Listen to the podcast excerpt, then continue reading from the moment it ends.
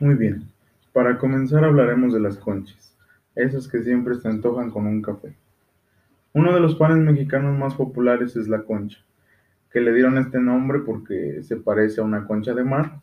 Hay, las hay de vainilla, de chocolate, algunas, algunas personas las rellenan de nata, de chocolate, prácticamente cualquier cosa. Después tenemos el ojo de buey. Tiene ese nombre por su forma y visto desde arriba parece un ojo de buey es hojaldrado alrededor y en el centro tiene un esponjoso pan tipo panqué. Eh, es parte del desconocido pan de chinos y que dice que su creador fue un cocinero chino que adoptó un biscuit de Inglaterra.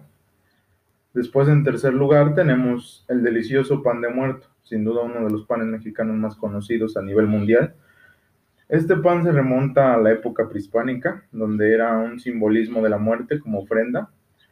Eh, cuenta la leyenda que nuestros antepasados en sus rituales sacrificaban a una doncella, le sacaban el corazón y lo sumergían en amaranto después, para después morderlo. Los españoles sustituyeron este acto por un pan de muerto en forma de corazón y cubierto de azúcar roja. En penúltimo lugar tenemos a los puerquitos se elaboran con harina de trigo y su nombre se debe a la forma de este pan.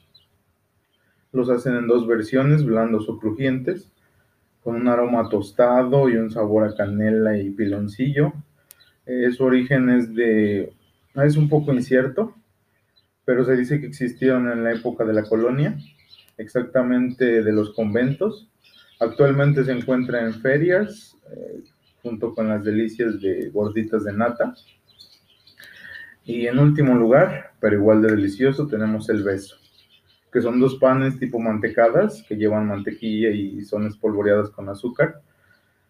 Y entre estas dos piezas hay una mermelada de fresa que sobresale entre los dos panes, eh, que disimula, que simula la lengua.